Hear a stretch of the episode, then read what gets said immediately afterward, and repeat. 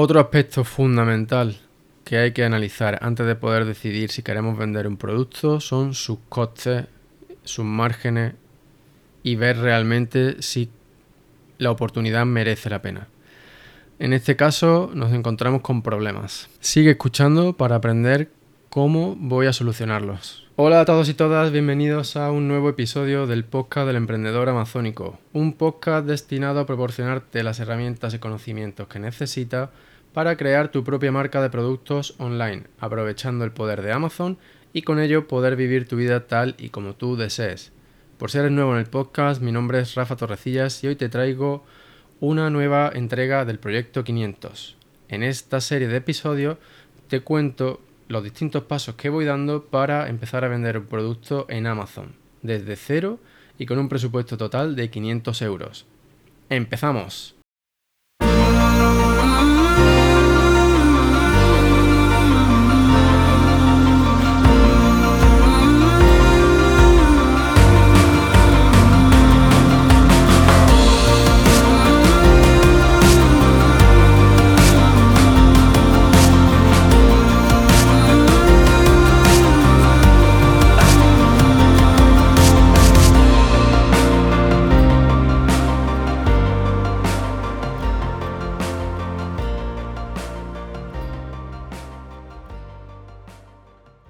Bien, pues bienvenido a esta sexta entrega del proyecto 500.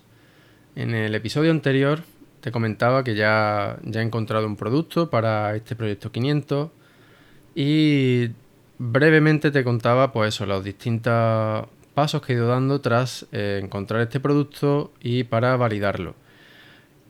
Hubo un aspecto muy importante que, del que no hablé en ese episodio anterior, en el episodio número 64, y este es el análisis de los costes, como te puedes imaginar. Para analizar correctamente la viabilidad de un producto, pues tenemos que ver eh, sus costes, ¿no? Y ver pues si cuadran con nuestro presupuesto, así como qué márgenes de beneficio hay para poder decidir si nos interesa vender o no este producto. Pues bien, este análisis de costes yo ya lo he llevado a cabo suponiendo que eh, mi proveedor estará, estuviese en China.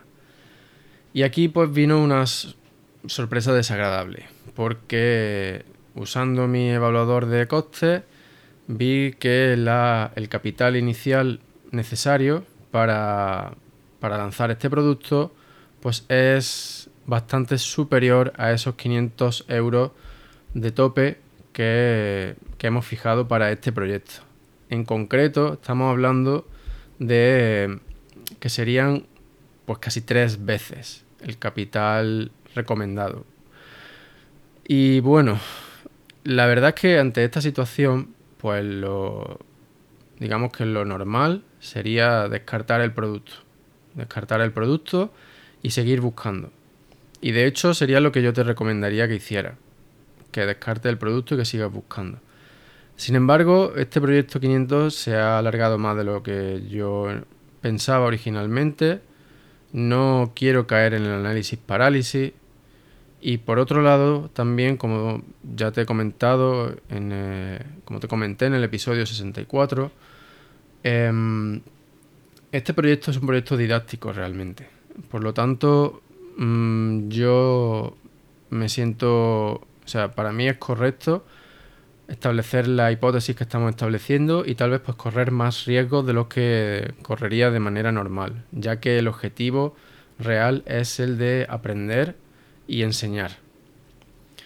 Entonces, pues lo que tampoco voy a hacer es eh, ponerme y decir, venga, sí, sí, lo vendemos esto y para adelante. No, lo que he hecho ha sido antes de decidir, es decir, incluso antes de grabar ese episodio 64, analizar esta hoja de cálculo, analizar cómo está diseñada, eh, de dónde vienen esos costes, es decir, entender correctamente de dónde vienen esos costes y tratar mm, de encontrar soluciones para, pues, digamos, para aumentar las probabilidades de éxito con este producto.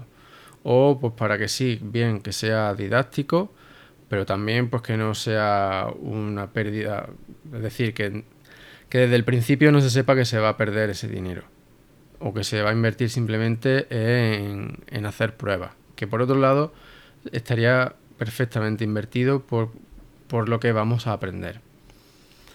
Entonces, analizando estos costes, aquí se ve en esta hoja que está basada en tener inventario siempre al menos durante 40 días, ¿vale?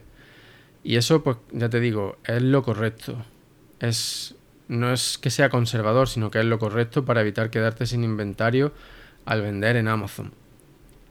Entonces, eh, yo he, pensado que en esta ocasión voy a correr ese riesgo y voy a reducir esos, esos días de inventario porque lo que voy a hacer es en el primer pedido pedir las unidades, digamos, para los dos pedidos que yo pensaba hacer. Ya sabes que siempre es importante que tengas presupuesto para tus dos primeros pedidos. Ahora bien, en este caso, por ejemplo, mi estimación es de, vender 60 unidades al mes. Entonces, para dos pedidos necesitaré 120 unidades al mes. Mm, esta hoja de cálculo que yo he usado me recomendaba hacer un pedido inicial, un primer pedido de 140 unidades, ¿vale? Estas 140 unidades se, eran, se van a distribuir de la siguiente manera. 20 unidades estaban destinadas al lanzamiento del producto. Y luego las otras 120 unidades están destinadas a vender durante el primer mes y a aguantar durante 40 días hasta que llegue el segundo pedido. Por lo tanto, es una situación similar a la que en la que estoy yo con este proyecto 500. Es decir, yo estimo que quiero vender 60 unidades al mes. 60 por 2 son 120. Y luego están pues las unidades que voy a regalar para el posicionamiento del producto. Por lo tanto, mm, si tengo dinero para cubrir esas 140 unidades, en ese sentido, pues no habría problema. Y entonces el total estimado de, un pedido de 140 unidades gira en torno a los 300 euros. Por lo tanto, ahí estamos dentro del presupuesto. Ahora bien, pues ahí también habrá que sumarle el envío y los impuestos. Por lo tanto, tendríamos 200 euros para cubrir eso así como otra serie de, gastos fijos. Entonces, lo que estoy haciendo, como puedes ver, es comprobar que lo importante esté cubierto. Es decir, que no me voy a quedar sin inventario antes de poder hacer un nuevo pedido. Según mis estimaciones, no me voy a quedar sin inventario. Pero ahora, también por otro lado, si yo originalmente he dicho que iba a necesitar 20 unidades para el posicionamiento de este producto, para posicionarlo para cuatro palabras clave, pues tal vez haya que ir más despacio. Y en lugar de posicionar el producto para cuatro palabras clave, pues haya que ir de uno en uno. Y en este primer pedido, pues simplemente nos fijemos como objetivo posicionarnos bien para una palabra clave. Entonces mm, voy a reducir ese número de unidades que voy a regalar de 20 a 10.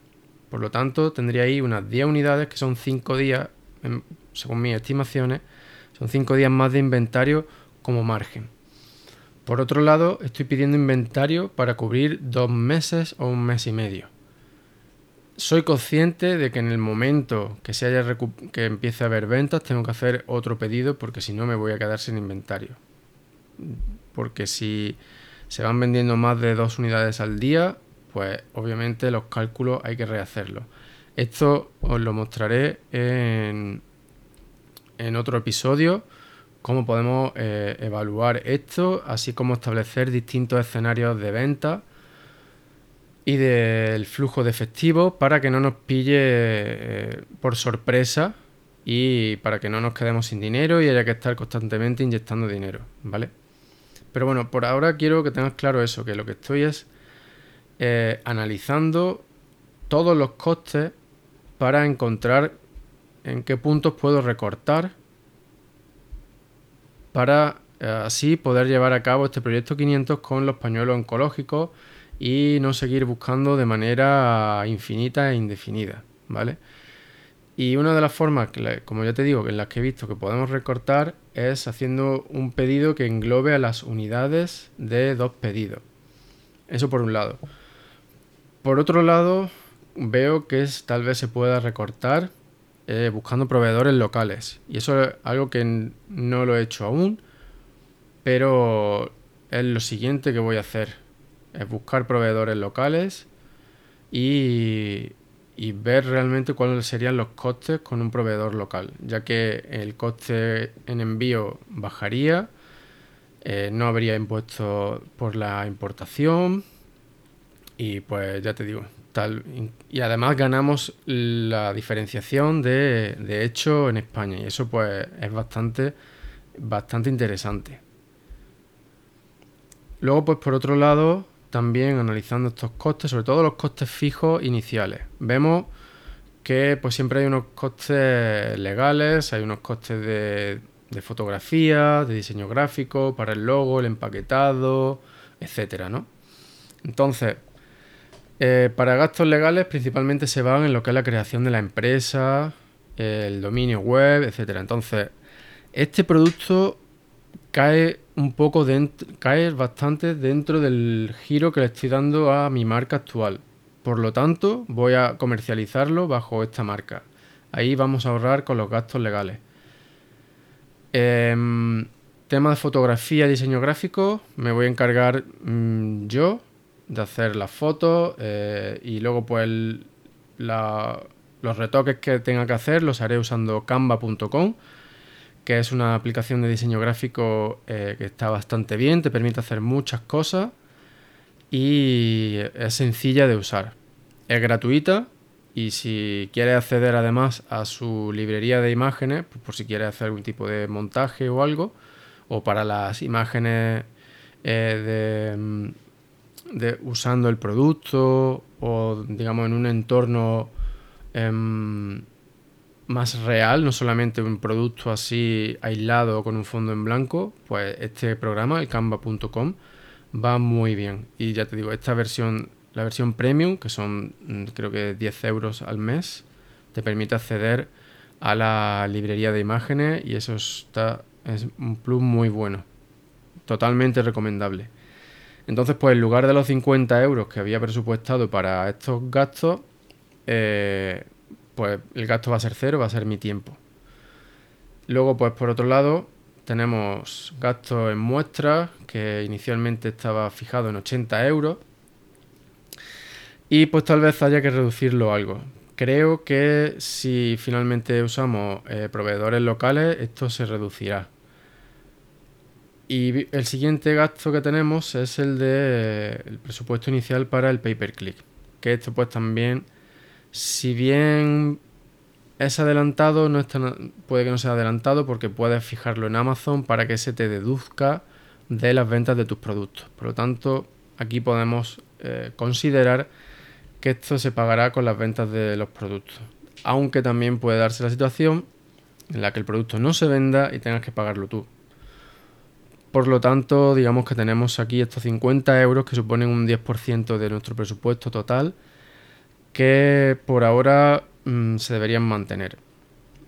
Entonces, pues como resumen casi final, decirte eso, que tenemos unos, en torno a unos 300 euros de gasto para el pedido, luego tenemos los 50 euros estos del, de los gastos del pay per click inicial, eso sería unos 350 euros, nos quedarían 150.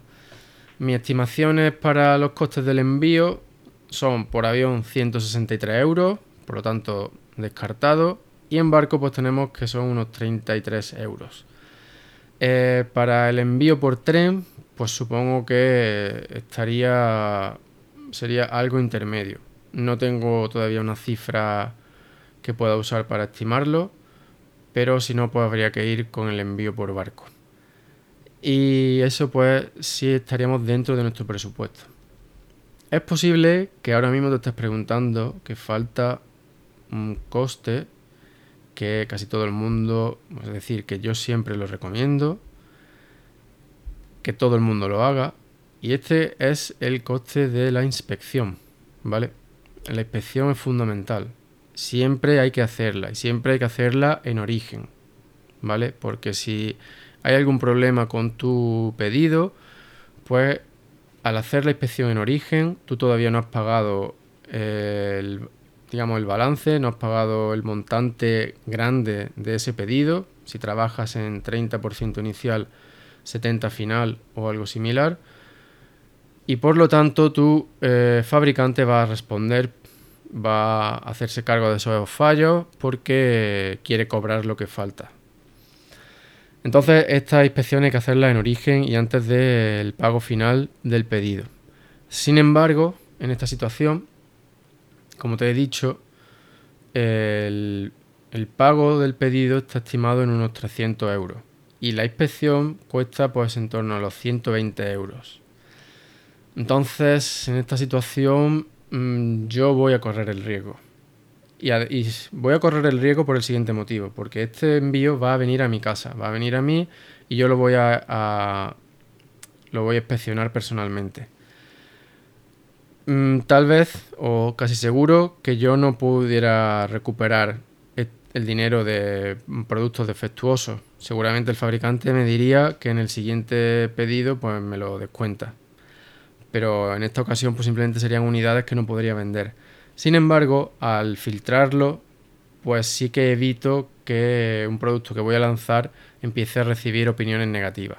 ¿Vale? Entonces, eh, igualmente te digo que yo no recomiendo que se siga esta, esta técnica, pero si por motivos de presupuesto no puedes hacer la inspección, pues cambia de producto o intenta aumentar tu presupuesto, pero hazlo, ¿vale? Y ya en un caso extremo, en el que quieras hacer, en el que tengas un podcast y quieras enseñarle a la gente cómo vender un producto con 500 euros, pues entonces en ese caso sí ahórrate la inspección y envíatelo a tu casa para que tú lo analices antes de mandarlo a Amazon, ¿vale?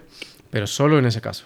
Entonces, pues, como puedes ver, no es sencillo eh, vender un producto en Amazon con un presupuesto de 500 euros.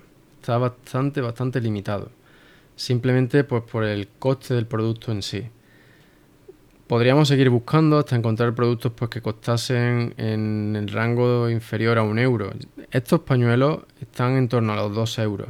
¿vale? Son productos ligeros y son productos que ocupan poco espacio. Por lo tanto, puedes ver que que este presupuesto es bastante limitado, que hay que asumir una serie de riesgos que no recomiendo que se asuman y que hay que recortar en algunos costes que pues tal vez todo el mundo no pueda permitirse recortar, pues por ejemplo con el tema de la marca, pues sí puede decir, vale, pues empiezo sin marca, ¿vale? Pero entonces eh, estás corriendo una serie de riesgos y aparte no tendría acceso a una serie de herramientas de Amazon que pueden resultar muy útiles.